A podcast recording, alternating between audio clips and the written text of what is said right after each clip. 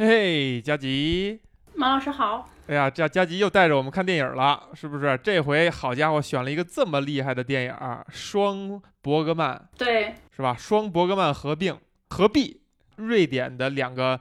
国宝级的电影人，对对对，一个是导演英格玛伯格曼，一个是女演员英格丽褒曼。这是官方的翻译。我们对于加吉的工作的尊重，我们就要用这个最官方的翻译来念这些人名。出于尊重，你应该把用瑞典语把他们的名字念一遍。这有点太刻意了，太难为人了。这电影哈很惭愧，在加急推荐之前，我其实是没看过的。伯格曼导演的我看的比较有限，可能就是最知名那个那那么一两部吧，《处女泉》啊，《芬妮与亚历山大》呀，可能也还是都是在这个。呃，上学的时候就是那种一边看一边睡的那种状态下看过啊。这部《秋日奏鸣曲》已经算他很后期的作品了，七八年的作品。对，早有耳闻，但是一直就没有看。看完以后，我感觉你给我挖了一个大坑。你是打算把他的作品全都过一遍吗？哦，你是这么理解这个坑哈？呃，哎，也可以，因为这一部看的我还是挺。挺激动的，就是我觉得真的大师还真是大师，就是等到你有一定岁数以后，你去看他的作品，你就能看出那种大巧不工，就他已经全都忘了那些所谓的技巧啊什么之类的，他其实只是非常专注、非常直接的去干他想干的事儿，就这一点是让人觉得，哎呀，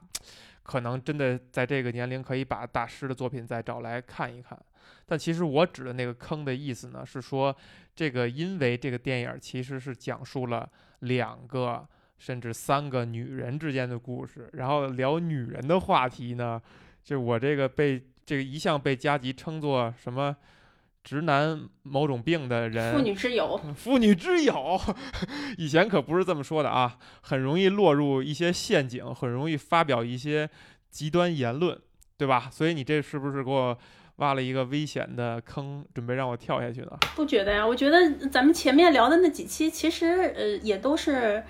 也都是大女主吧，像那个呃宋奶宋奶公，这个也都是，其实都是女人戏。那这一部就是就更明显的女人戏了，而且还是呃母女戏。我我那个看完这个电影。在回想自己看过哪些就是讨论母女关系的电影，后来就觉得好像确实是不多，哎，就不知道这一块各种各样的讨论，嗯嗯嗯的两代关系其实还还挺多的，但是就是嗯母亲和女儿之间的这种关系的其实并不是很多。我正要说，看完这部电影，我想起一个老美拍的一部，就是其实着重刻画母女的电影，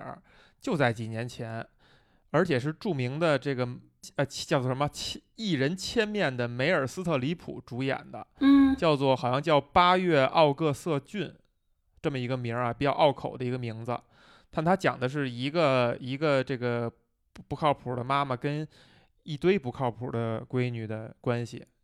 是两个是三个闺女我忘了，反正那个电影呢特精彩。就他是老美拍的那种，讲的东西其实也挺高级的，但是呢，就拍的呢戏剧性、冲突性啊还挺多，还挺足，然后很精彩，就很抓马。哎，那电影其实看起来应该挺好，就是它介于商业与这个文艺之间。如果这么一对比的话，其实就更能看出在某一种评判标准下的高下了。呃，其实呃，这个伯格曼导演这部电影就没显得那么的抓马。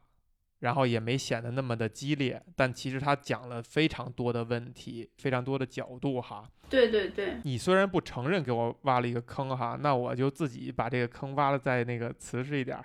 我先抛出一句非常极端的话，恨不得这十年都特爱引用的一句别人说的非常极端的话。甚至很多姑娘一听见这句话就拍桌子走人那种感觉啊！它不是我原创的，不是我说的，但是我深刻的把它记下来了。那你知道是谁说的吗？我忘了，应该是个某个网红吧，可能是哈。这个话叫做“女人之间没有任何真情实感，有的只有相互攀比和嫉妒。”这话我听你说过好多遍。对对，各种场合。我我再给补半句哈，包含母女关系在内。把这句话哈，这这个这这这不代表我个人观点，也不代表本台观点。仅仅就是抛在这儿，用于做一个极端言论来，呃，当个靶子吧，或者当个比对。然后我们在聊这个电影的时候呢，也可以看看这句话跟这个电影有没有若即若离、忽远忽近的一些关系。我已经习惯了从你的嘴里经常抛出这样的言论。好，好，好，好，这个我又该在评论区看见说说男主播太讨厌了，嘉宾真是有涵养，类似于这样的话了啊。那佳姐给讲讲这个电影讲了一个大概什么样的故事吧。嗯，好的，这个呃，其实就是嗯母女戏吧。呃，我我后来在重新看这电影的时候，我觉得它特别，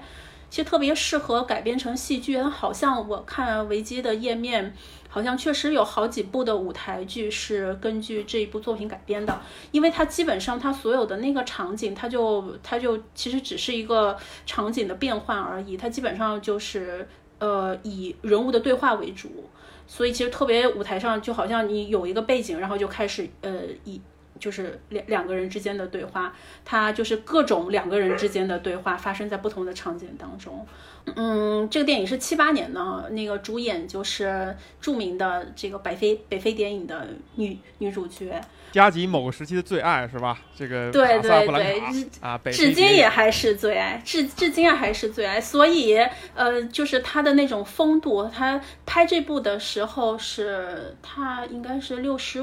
六十五，就是英格丽褒曼好像是六十五还是六十三，我忘了。就大概三四年之后，他就过世了。好像就是他拍电影的那一年，他诊断出癌症，就后面的几年都是在跟癌症做斗争。然后，嗯，不，就是褒曼他一直有一个心愿，就是能够跟伯格曼合作一部，就是他们他们同样的姓氏嘛。哦，虽然呃嗯可能没有什么关系，一直想跟他合作一部电影，没有亲属关系。对对对，呃，这伯格曼比他还年轻个两三岁，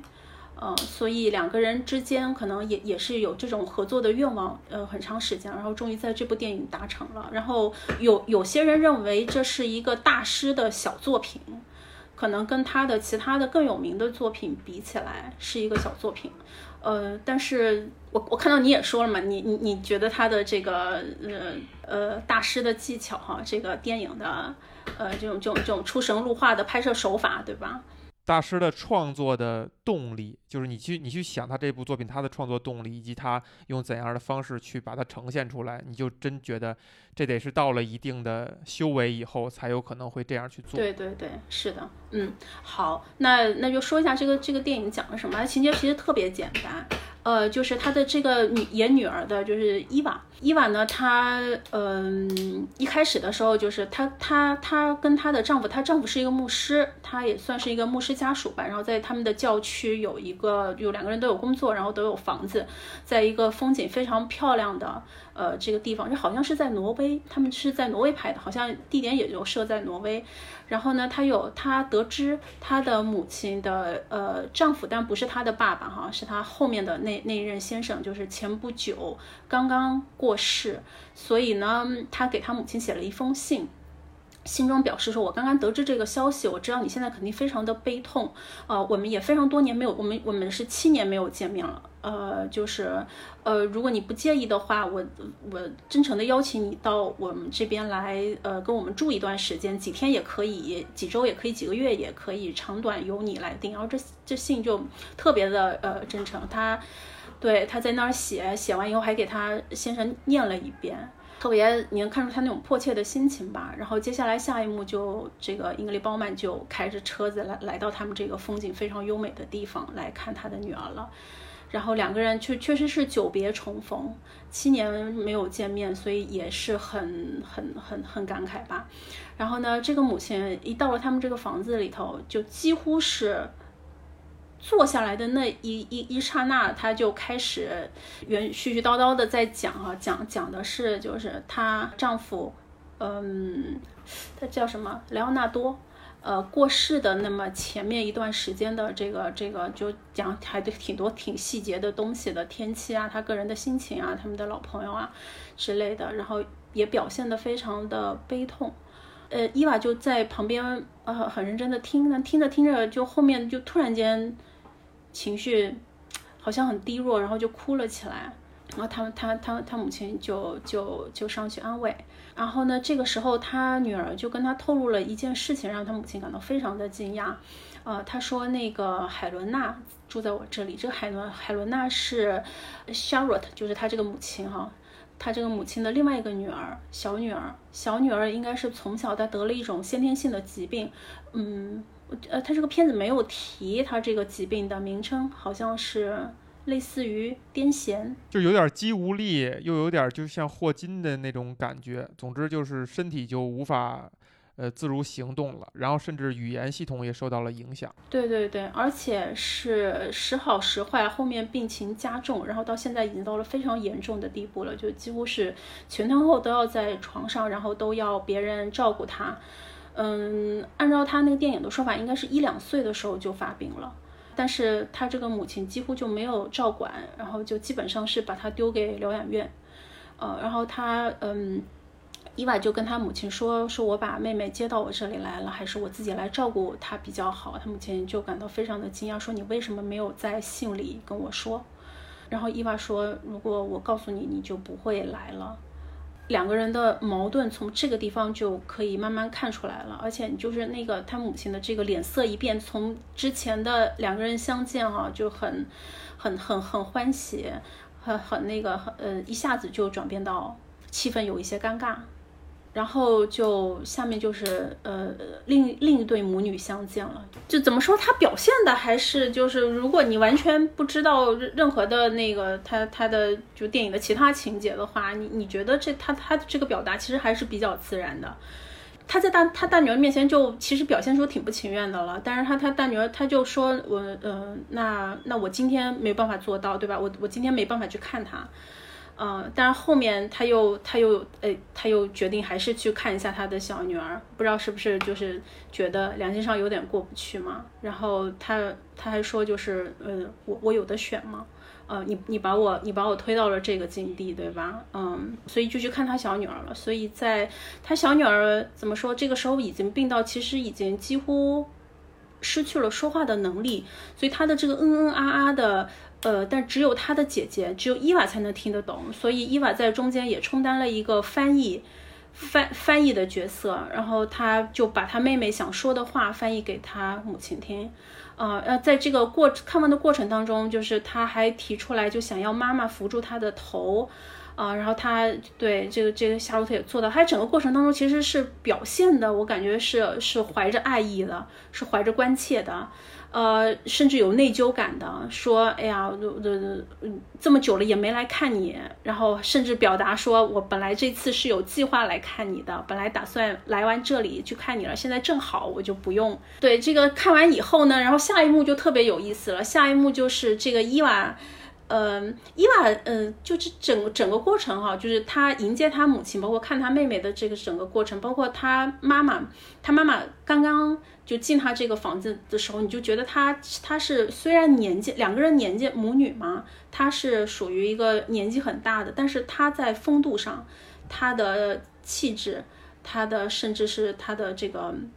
能量，呃，他是远远超过他女儿的。你就感觉那个是一个更年轻，好像更有活力的的这样一个女性，而且就是反而感觉。伊娃好像是这个家的很拘谨的一个客人，而另外一个呃非常自如。虽然她第一天到到这个家庭当中来，但觉得她好像才是这个家的主人。哦，还没有提到她母亲的这个，刚才一直没说哈。她她妈妈的职业是一个非常成功的钢琴家。在世界范围上也应该算是飞升国际的一个一个钢琴家吧，很有成就。对对对，非常有成就。呃，他女儿的另外一个身份，就在一电影一开始的时候，其实也有也有介绍到，她其实是一个记者，就在他跟在他还没结婚之前是一个记者，甚至出版了两本书。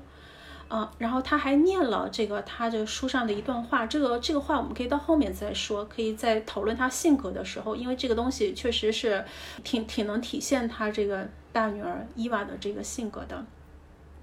说完就是他看完他的小女儿，然后伊伊娃就转头跟她的丈夫开始吐槽，说你真应该看一下我妈刚才的那那一副样子啊。好，那那个就是震惊啊！先知道了他小女儿在这里的这种震惊，然后呢，到他房间看他的时候的那种虚伪，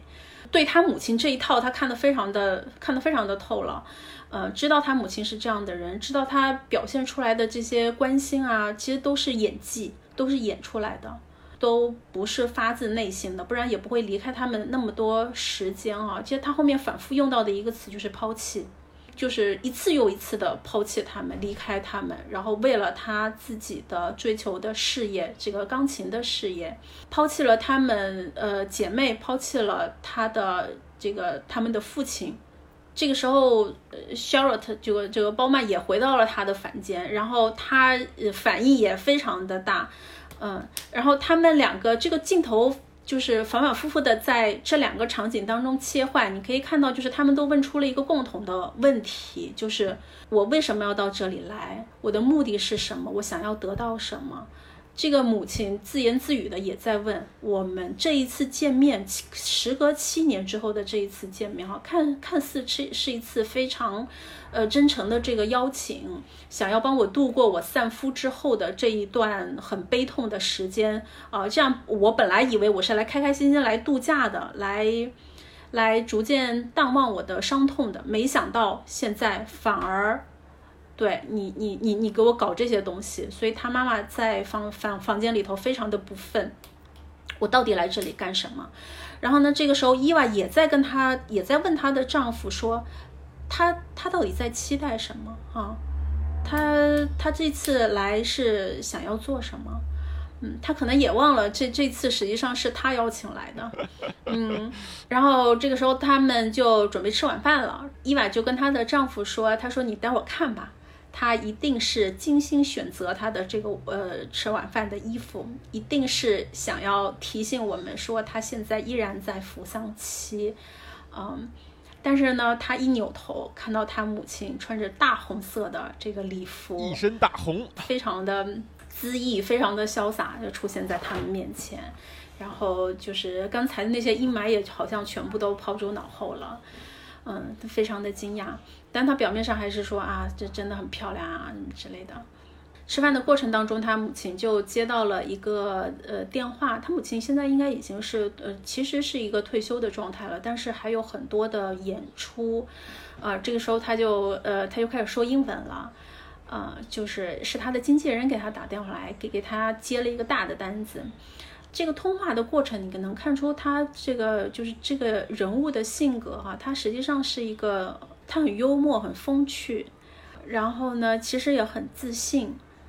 嗯，就是那种艺术家的那种范儿，那种成功人士的一个成功女性的那个范儿，在他这个电话的这个沟通的过程当中，都都很自然的流露出来了。你也不觉得装，他好像就是讨论这个事情，他事业上的事情，是一件让他。感觉非常非常开心的事情，这是非常自在，对，而且他也显得很善于社交，或者说很善于在这些场合穿梭吧。嗯，对对对，他中间妙语连珠，对吧？还显得就是特别幽默，然后就是，嗯，可以可以看出来，这个这个实实际上才是他的日常，他每天做的是这样的事情。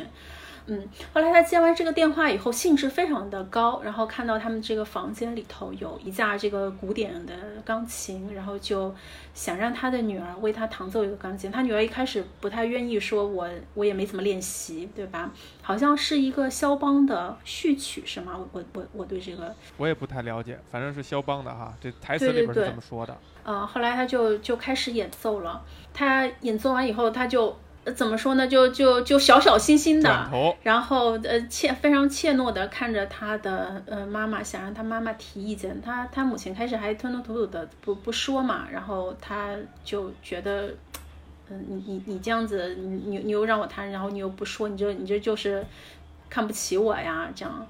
嗯，然后后来他妈妈就啊，那就算了，那就说吧。然后这个时候就反客为主哈，然后就开始坐在钢琴面前，然后开始跟他讲解这一段音乐应该怎么弹弹啊，呃，这一段他是很忧伤的。然后后面他说他他说这段曲子你要弹的很别扭，别扭才是这个曲子的这个正正确的感觉。啊，然后他说这个曲子后来弹完以后，他就说这个曲子我练了四十五年，但是我依然我弹了四十五年哈，我不断的琢磨，但是我我依然还有很多东西我是我没有想通的。就刚才他说了他很多很多很多他的这个见解，但依然说，我也可以看出其实他在艺术上是不断的追求。呃，这个电影的那个海报。前景是他的母亲是侧脸对对着我们的，然后后景是他的女儿是以正脸对着我们的。这个海报的这个画面就来自这个弹钢琴的这个画面。因为他的这个女儿就是在他母亲就非常专注，他母亲那个弹钢琴的时候是进入了那种心流了。对对对，他表面上有一个对象，他好像在在在跟这个对象在讲话，实际上他已经完完完全进入一个无人之境了，就完全沉浸在自己的这个世界里头，或者说肖邦的这个世界里头了。嗯，但在整个这个过程当中，就是这一个是一个非常很长的一个镜头，就是呃，他中间他女儿有开始是一个直直盯着他母亲就一动不动的这个镜头，就让你感觉好像这个时候停了，好像就是暂按按了暂停键的那种感觉，因为他一直在看着他，然后中间有一段醒过神来，然后哎醒过神来以后他又继续盯着他，整个镜头大概有两三分钟，就就这么长的一个镜头。呃，他的这个呃面部的表情，我就就是这，呃，这个电影后来就获了挺多奖的，就这两个女主角，她们后面都获得了一些这个表演的大奖，确实是，就是呃这一幕，还有后面高潮的那一幕啊，他们的表现，呃，真的是呃呃特别棒。就这个情节哈，真的是，哎呀，你就大失手笔，就是你看到。它其实有很多种处理的方法，然后包括这个母女二人的表情，我们一会儿也可以展开再说。上了好几个层次，它如果但凡降一两个层次，就拍得很浅了，可能会很流俗，或者说就就是我们很所熟知的母女之间的那种感情。但是因为它这几番的反转以及这个层次的提升、表演细微的变化等等，就让母女之间这个关系的讲的层次感。多出了很多，就很耐人寻味。是的，是的。然后对这个这里就能，嗯，谈完以后，你你你还记得后面还有什么对话吗？我我有点忘了这里。就对话我都记得不太清，就是刚才你说的一半的时候，我就在想哈，就真的就是你你在讲的时候，我发现停留在你好脑海当中的一些台词和一些桥段哈，跟我是有点出入的。就是咱们记的东西都不一样，所以我就又感慨这个电影就非常简单的两个人的，类似于就两个人的戏，嗯，你就觉得他按按理说应该是很简单，但是他在每个人脑海当中留下的片段哈都是不一样的。这个我觉得就是艺术，就是你自己是什么。其实，因为其实我觉得更在于的是你观看者、观测者，你的心境，你用什么样的心境代入，对对，你就能够看到这个艺术品的哪一面，以及它在你脑海当中会留下什么样的轮廓、什么样的印象。你你如果说我们看一个商业大片儿的话，其实我们讲的情节应该是都差不多的，我们记住的桥段、台词儿可能都是那几句。我我有点想起来了，就是对他母亲谈完以后也回过神来了，他向他女儿道歉了，就母亲向女儿道歉了，说：“哎呀，我刚才就就絮絮叨叨说说了说了这些哈，我不是要指出你，你你你看我好像就是好像又犯了这个毛病，就好为人师的这个毛病了。”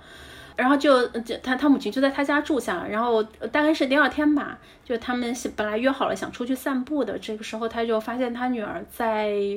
呃，在一个就是他这个伊娃的呃儿子的房间里头啊，一个人就静静的坐在里头，所以他也他也进去了。呃，他也进去了。这后后来，我们就通过他们这一段交代，我们才知道，就是他有一个，嗯，他跟他的先生哈，就是这个维克多，维克多有一个儿子，呃，四岁的时候淹死了。所以，就他们这一对夫妻，其实也也是非常悲痛哈，也很难说他们就已经走出了这个悲伤。所以，他们一直没有动他们儿子房间的，就是摆设。那些照片，那些他儿子画的画，全部都原封不动的那个放在墙上。哦，他们的解释，那他说，呃，我们是想把它重新换一遍的，但一直都懒得去做。但我是我，我觉得实际上他就是想刻意保持他这个儿子的。然后就更让人惊讶的是，他后面就提到，他说他实时的感觉到他的儿子实际上就在他的身边，他只要稍微集中注意力。或者是，呃，在某种特别的情境之下，他的儿子就会过来，能够感觉到他，能够碰触到他，能够跟他对话。就他母亲听到这个时候就就就惊呆了嘛，觉得他女儿是不是精神出了一些什么问题？因为他儿子已经已经已经走了很久了，但是他他又就是他的那个对话哈。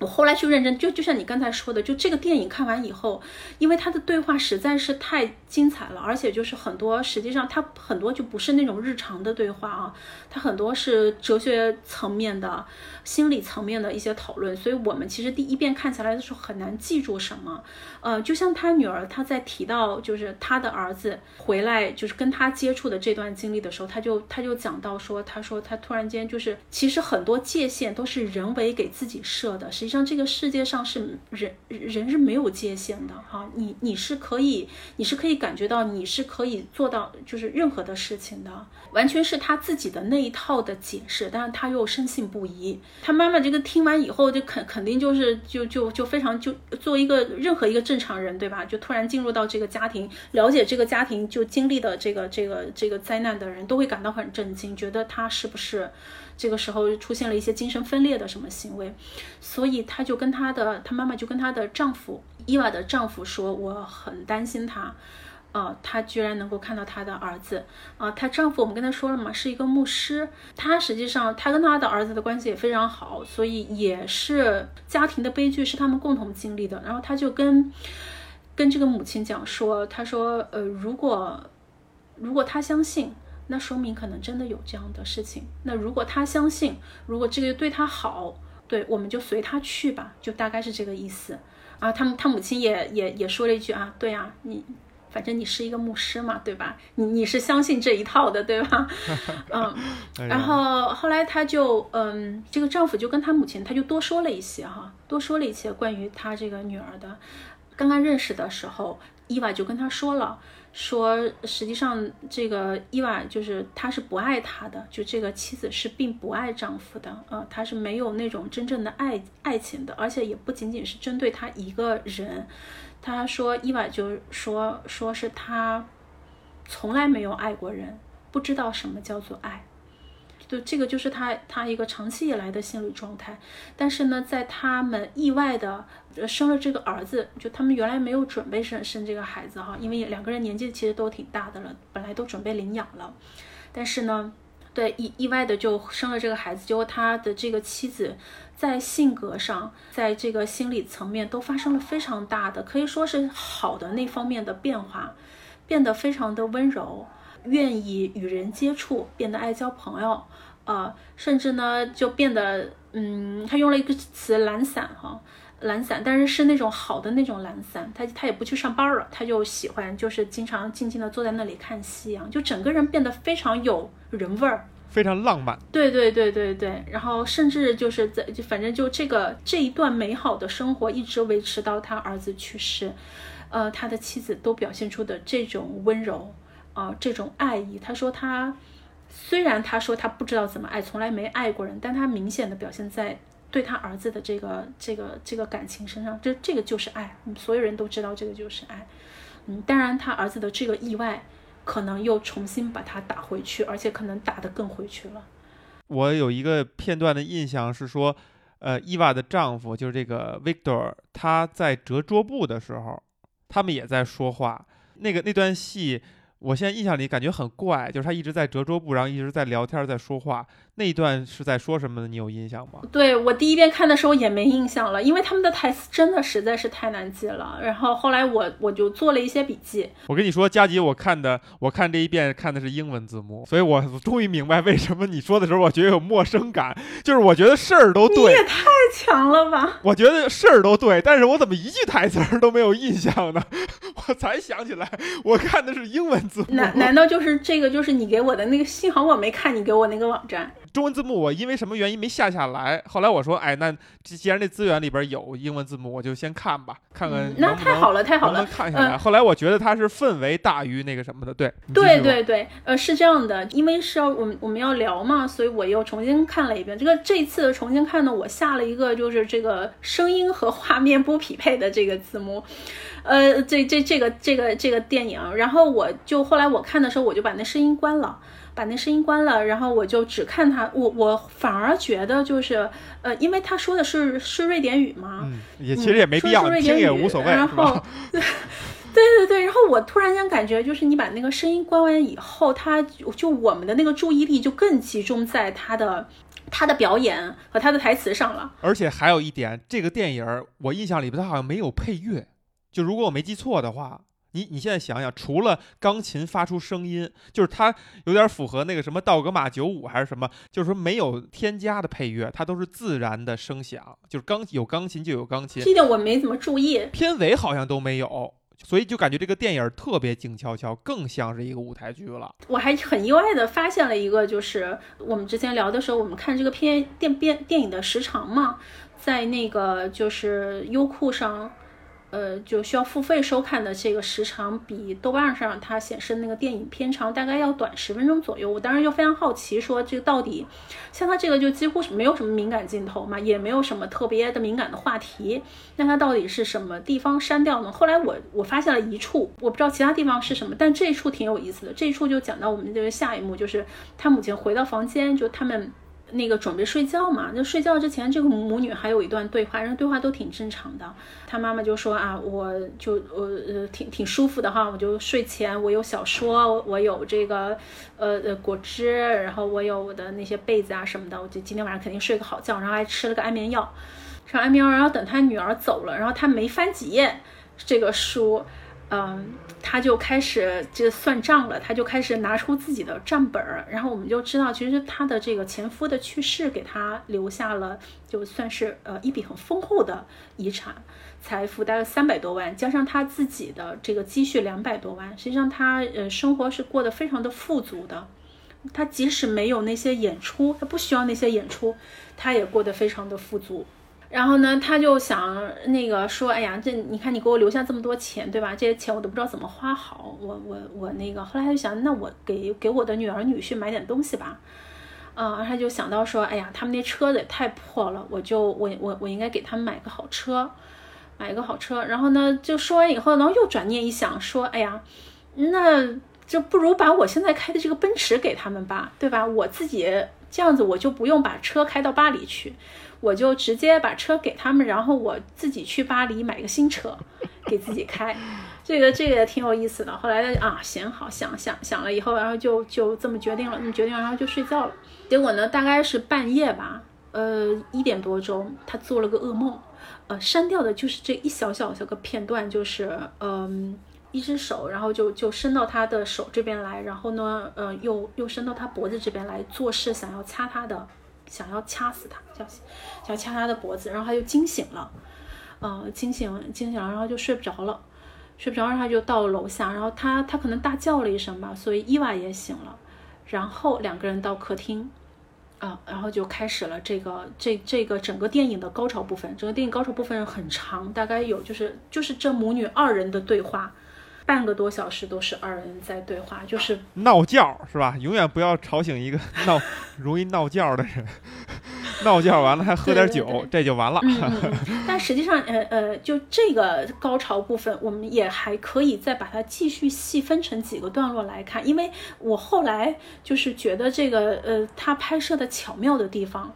就在这里，就它中间有插进去两个小的段落，这小的段落正好把这个。对话分成了三个部分，这三个部分，呃，各有一个小主题，就他们讨论的东西的那个重点是不太一样的。第一个部分，嘿呦，佳吉，你这今天你这有备而来呀？也也没有，这个就是我我我后来就看这电影的时候就特别去注意，因为因为到这段的时候就什么都不重要了嘛，就他们在讲什么最重要，对吧？就就对话内容最最重要。然后呃，中间插进来的这个是什么呢？中间插进来的就是他这个呃，他妹妹海伦娜在在楼上就是很不很不安宁，很不舒服，不知道是听到他们对话了还是什么，然后惊醒尖叫。然后第二次的时候翻下船，然后就这两次，他们以这个为分界点，就是讨论了三个不同面向的东西，不同面向的内容。我们我们先说第一段吧，就刚开始，刚开始其实就是两个人还没进入状态，但是他母亲这一次是他母亲其实一直在逃避，他知道他们呃呃母女俩之间的关系有问题，但是呢，两个人应该从来没有敞开心扉去讲过，永远是以爱为名义维持表面的和气。维持这个母女之间的这种这种爱意，但实际上两个人之间其实对各自对对方都是都是有很大的情绪、很大的恨意的。但因为可能是因为这个梦吧，加上他目睹到他女儿其实现在心里正在接受煎熬，儿子的去世也好哈，现在生活的不如意也好，所以他想聊一聊，所以他很直截了当的问了他女儿一个问题：说你喜欢我吗？你爱我吗？他女儿没有直接回答，他女儿就说说，嗯，你是我妈妈呀。然后他母亲说，这个就是另外一种回答方式了，对吧？你没有正面的回答我，嗯。但这个时候他女儿也还他他其实还没有做好准备，他就说，就是我我长大的过程当中，你你都没有在旁边，对吧？都都是我父亲陪我长大的，然后我居然一个人孤独的长大。我原来以为自己可以处理得好这样的事情。原来以为自己会把以前的事情忘掉，但是后来发现不行。你你对我的这个影响是很大的，我我忘不掉。他这个第一段对话就是他，嗯，女儿表现了一种非常矛盾的心理，说是你每次去演出，你每次离开家，对吧？你你很长时间都没有陪伴在我身边，我对你的心情是一种既是一种非常矛盾的心情，是一种既。盼望又害怕的心情，呃，是非常的困惑的。我不了解我对你的这感情是什么样子的。然后我以为我长大了以后会想清楚，但实际上没有，我到现在都没有想清楚。第一段对话到这里，他听到了楼上有他妹妹的响动，嗯，他妹妹这个时候。呃，也很奇怪哈，大概是母女之间的这个心灵的感应吧，不知道是她能听到一些具体的声音还是什么，就开始躁动了，想要表达一些什么东西啊。他上去安抚了一下他妹妹，再下来，再下来呢，他就开始喝酒了。对，人就一开开始慢慢慢慢的进入状态。就在这一段里头，他就把很多的，嗯，我我们也从这个里头。了解了，就是他母亲实际上在整个他们长大的过程当中，其实并没有，呃，尽到一个就是传统意义上哈做母亲应该尽的责任，就是陪伴他们，然后呃给他们呃关怀照顾，在整个过程当中几乎都是缺席的，因为她是一个事业心非常非常重的女性，她的大部分的时间要么在外面演出，即使在家里的话，也都是花大量的时间在自己的房间里头练琴。反而呢，是这个女儿，她要拼命的去寻找她母亲的关注，要去吸引她母亲的这个这个注意，所以她就觉得她母亲把她当做玩偶一样的，就是想起了，心情好了，过来跟她玩一下。然后呢，嗯，大部分的时候根本也想不起有这个女儿。然后呢，他女儿问母亲什么问题，母亲几乎也没有正面的回答过他。两个人从来没有进行过一次真正母女之间的呃谈话。但是他著名的钢琴家、艺术家的这种身份，又让他有一种伪装。这个伪装可能她就是在外人面前哈，这种待人接物装久了，把这种伪装带到了她的家里来，对她的丈夫，对她的女儿，就这一层面纱也从来没有揭揭去过，所以她就说：“你永远都是带着笑容的，你永远都是好脾气的，你也经常的拥抱我，对吧？你也经常的对我表达爱意，但是呢，你的话和你的眼神是不一样的。”你嘴里说的话和你的这个眼睛流露出来的东西是不一样的。他说：“我永远听不懂你在说什么。”呃，因为对小孩子来说，这应该是一个非常直接的。他说：“你非常善于用你的笑容和你的动作来表现。”这个我们也能从他就是久别重逢，再见他二女儿的那个那个过程当中能看出来，对吧？他的那个呃，他所有的动作都非常的自然，轻抚着他的脸。然后呢，脱下自己的手表给他这个瘫痪的女儿，对吧？然后说我们一起去散步，哈，我们那个，你看我们这么久了，这里风景这么美，就一切都表现的这么自然。但实际上，这个这么这个这么自然的东西，就是如果是一个完全不了解他的这个。呃，性格或者他们家庭情况的人，外人站在旁边看的话，一定会被这个情况所感动的。但我相信他的大女儿当时在旁边看他做出这些举动，他的微笑和他的动作给到他的这个海伦娜的时候，他女儿是感到恶心的，甚至是感到厌恶的，因为这些这这些动作这些东西他对他做过了千百遍，但是他 didn't mean it，就是他并不是发自内心的去做这个事情的。所以这个东西就让这个孩子就觉得特别特别的困惑，然后但他母亲每次走的时候呢，他又很难受，他又很舍不得，呃，他总是希望有什么事情发生可以留住他母亲，但是一次都没有，他每次都走了，而且一走可能就几个月，而且就在这个过程当中，痛苦的还有他父亲，其实这么成功，但是其实呃。很少把注意力放到他们的家庭当中来，所以他小小的年纪，可能就五六岁、六七岁的年纪，他反而要去安慰他的父亲，陪伴他的父亲，给他的父亲念他母亲在这个旅途、在演出的巡演的过程当中写回来的那些非常欢快的语气、非常欢快的，然后很幽默的、很有趣的那些信件，安抚他父亲说：“妈妈还是爱我们的。”用现在的一句说的太烂的话，就是。小小的年纪承受了不应该他这个年纪去承受的这些东西，就面对女儿的这些指责吧。其实他母亲也也进行了辩解。他中间有提到，就是他女儿说你你你出轨了，对吧？你背叛了我们。然后呢，他说我我我很爱你的父亲，我很爱你的父亲。然后我也为你们父女两个牺牲了很多，比如有好几年的时间我没有我把我的所有的演出都谢绝掉了，回归家庭。来陪伴你们，来跟你们在一起啊！但那段那段可能是一个小小的插曲吧。她觉得她自己非常坦诚，她她这个这个心理出轨，她也完全呃坦诚的跟她丈夫说了。然后她甚至搬出去八个月的时间，对吧？她说：“你以为我好受吗？我也很难受的呀，在还没有离婚的情况下，对吧？”然后呢，她就嗯提到了她的一段经历，就是她为什么那一段时间要回归家庭。她说。嗯，有一次他在跟他的这个老搭档出去演出的时候，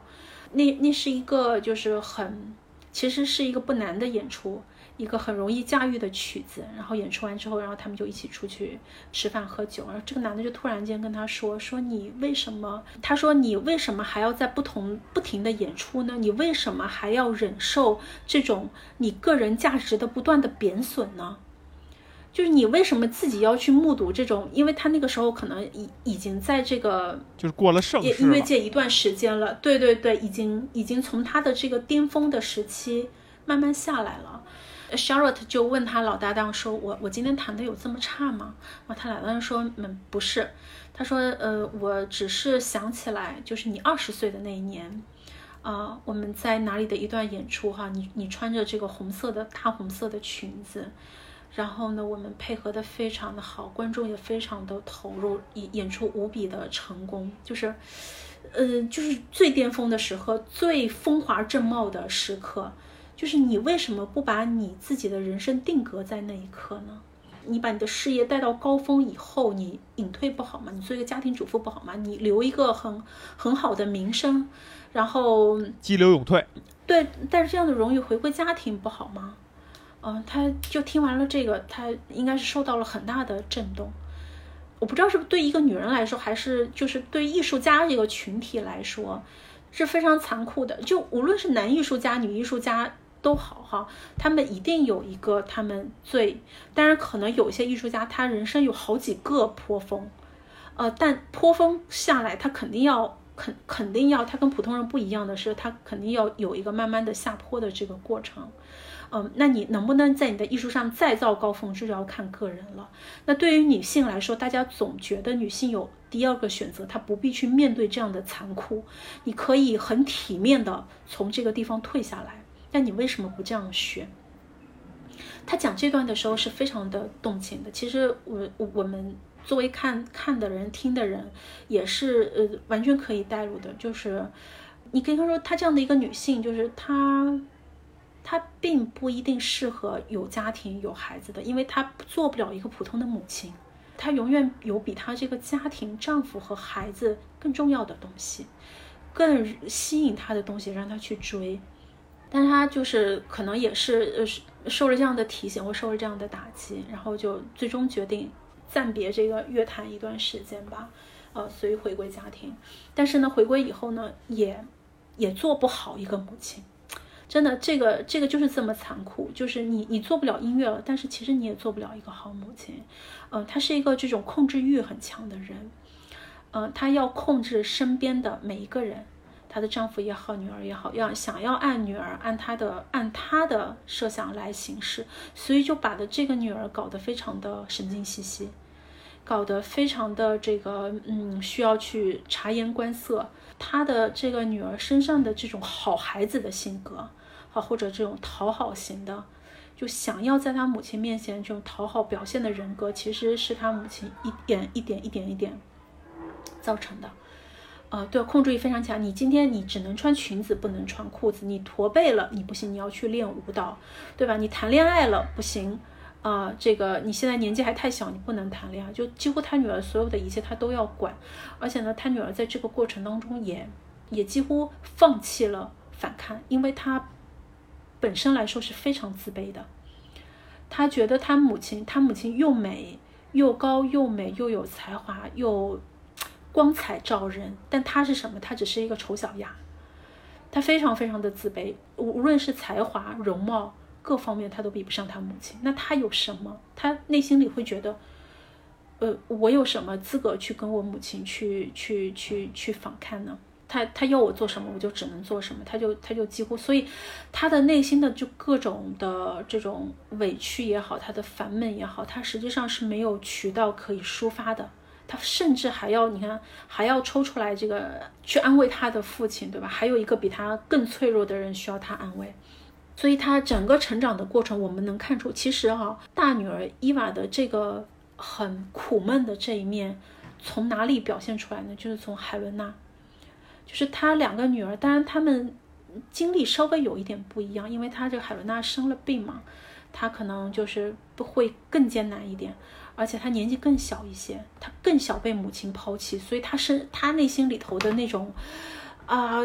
想要想要发泄和抒发而不得的那种情感是更强烈的，没有办法用语言来表达。所以你就像你给我截的那张图一样，那个呃，我本来昨天想开个玩笑说你怎么随便截一个图都那么狰狞哈，那个图就正好表现了，有一个蛮长的镜头，对吧？他在呃想要这种喊，想要说，嗯，没有办法喊出来，没有办法说出来的这个感情，就是完全的，我觉得就是没有表达出来的这个伊娃。他小的时候，他就受他母亲牢牢钳制的时候的那种状态，就通过海伦娜表现出来了。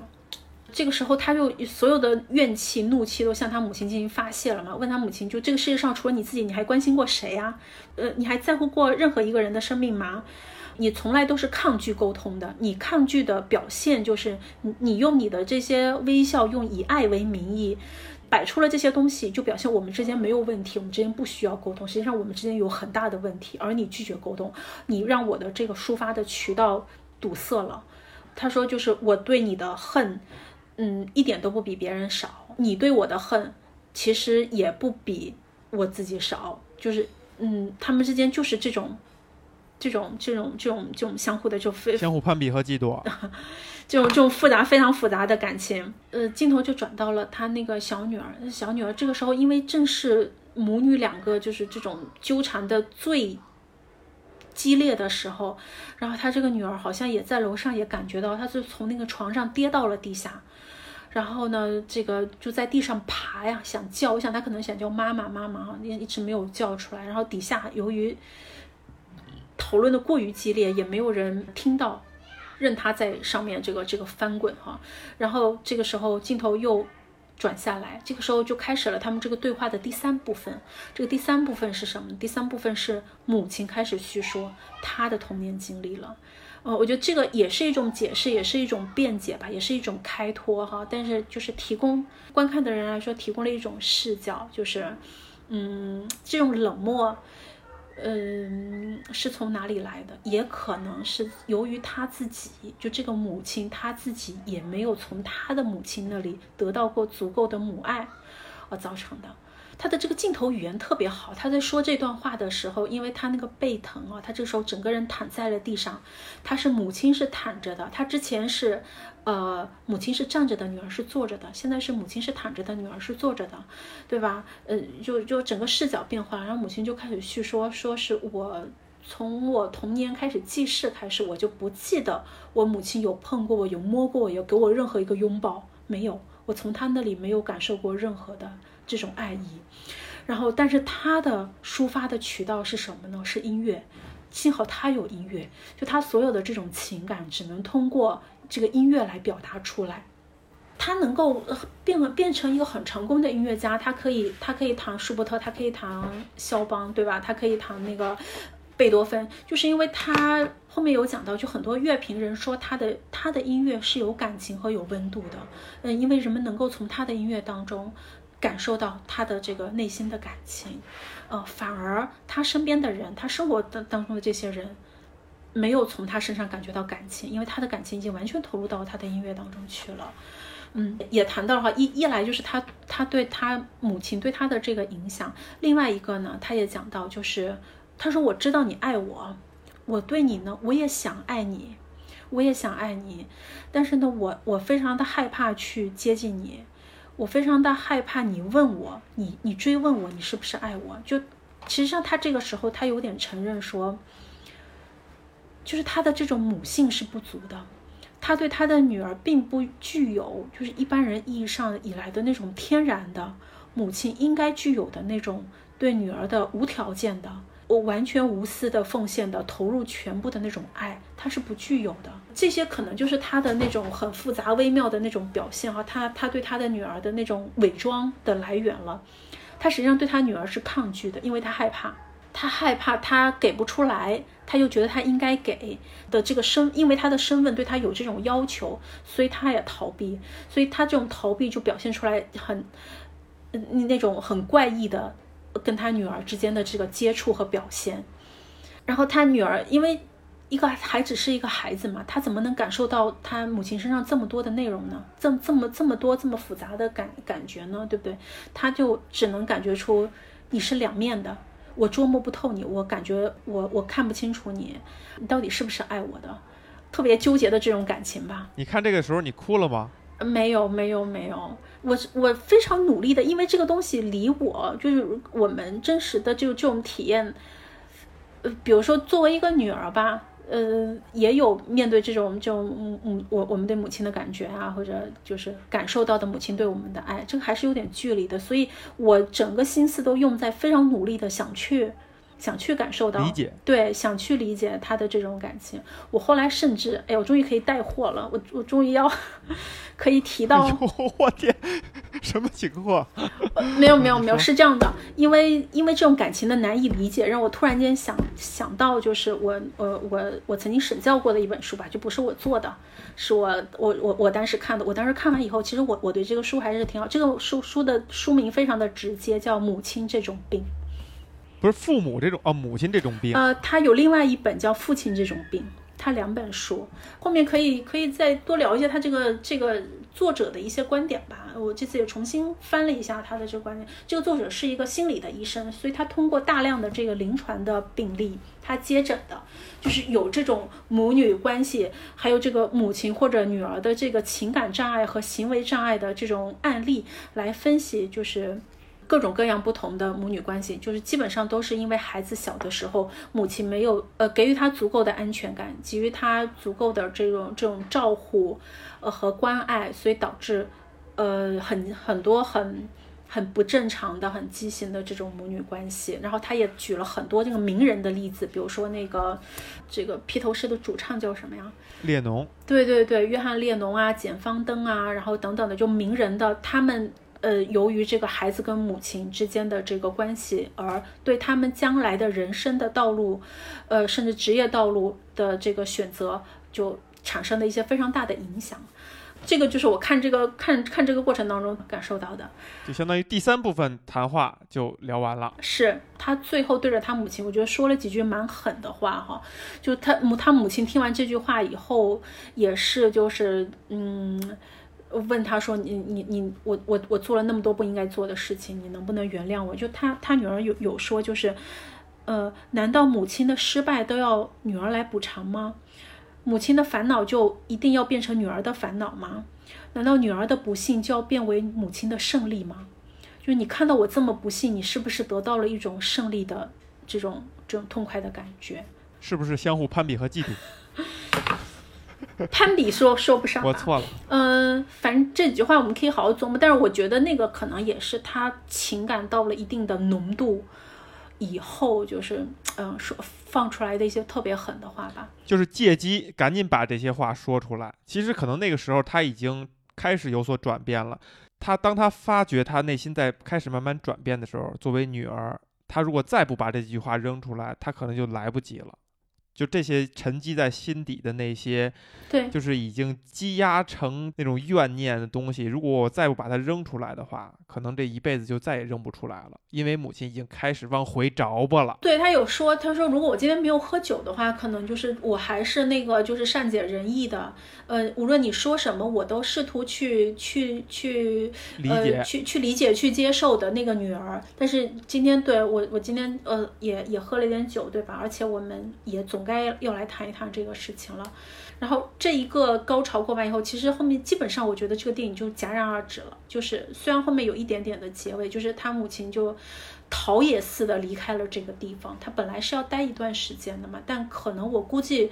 嗯，可能有没有两天两夜，还是两天一夜，就待只待了非常非常短的时间，就迫不及待的离开了这个地方，也也是他的经纪人来接他嘛。然后在他们一起离开这里的火车当中，他跟他经纪人说：“我这次，他说你知道吗？我太意外了，我这次居然见到了我的小女儿，说她已经病成这样了，她为什么不死呢？”啊、他好像就这个时候，好像他他的生活又终于又呃，他说这次就对对他来说，嗯，跟他女儿大女儿的这个谈话对他来说也是一次非常大的震动吧。然后现在好像生活终于又回到了正轨，然后他呃站在火车上看着窗外的呃就是普通人家哈，他说他说每次就是看到他在外旅行的时候总是想回家。总是想回家，但是每次回到家的时候，又感觉他想要的是其他的东西。就他一一生都在这种矛盾当中，想要回家又想要离开家，想回家又想要离开家的这种矛盾的心情当中。最后实际上是以他女儿的另外一封信，这这个电影是一封信开头，以另外一封信结尾的哈。呃，这个信呢又是他呃女儿给他母亲写的，就是呃道歉了。我不应该就是依然还把以前发生的这些事情，啊，依然就是呃摆脱不了它，然后这次又把它提出来，然后把事情弄成这个样子。我希望你可以原谅我，我也希望我自己最终能够放下这些事情，我也希望你能够原谅我，嗯，然后就这样结束了。在在这个之前，当然还演了一小部分，就是海伦娜，海伦娜就知道她母亲走了以后。呃，这种失落哈，这种震惊、失落，然后他又表达不出来的那种很痛苦的在病床上那种挣扎的那种，那种让人看了真的是非常非常的难受，让人看了真的真的会有一种他母亲的那种感觉说，可能真的这个活了还不如死了的他的那种痛苦。呃，这中间有一小段我我我错过了啊，是他大女儿回忆，就是他们之前的有一小段，就海伦娜她的精神状态还可以，那个大概是几年前吧，精神状态还可以的时候，在一个呃，他们一起在一个海边度假，就他两个女儿以及他母亲以及他母亲的这个刚刚去世的这个前夫莱昂纳多，呃，中间的一小段故事，你你能看出来，就是他女儿是有经历过一段。呃，还比较健康，然后就是还精精神还状况还比较好的那一段时期，但这段时期也非常的短，可以说也是他母亲的这种自私和任性，让他的病情急转直下。所以你能看到他的一生，他经历了这些东西，他这个是更让人唏嘘感叹的人生。哎呀，佳吉，这真的非常非常精彩哈！你这个加叙加意，我在听的过程当中，我觉得你的加叙加意才是咱们每次录播客的主菜，是吧？之后再评论什么，再聊什么，已经没有那么重要了。还计划着是一期完结，但是显然这是不可能了。现在已经一个小时十五分钟了啊，那我们就先结一期。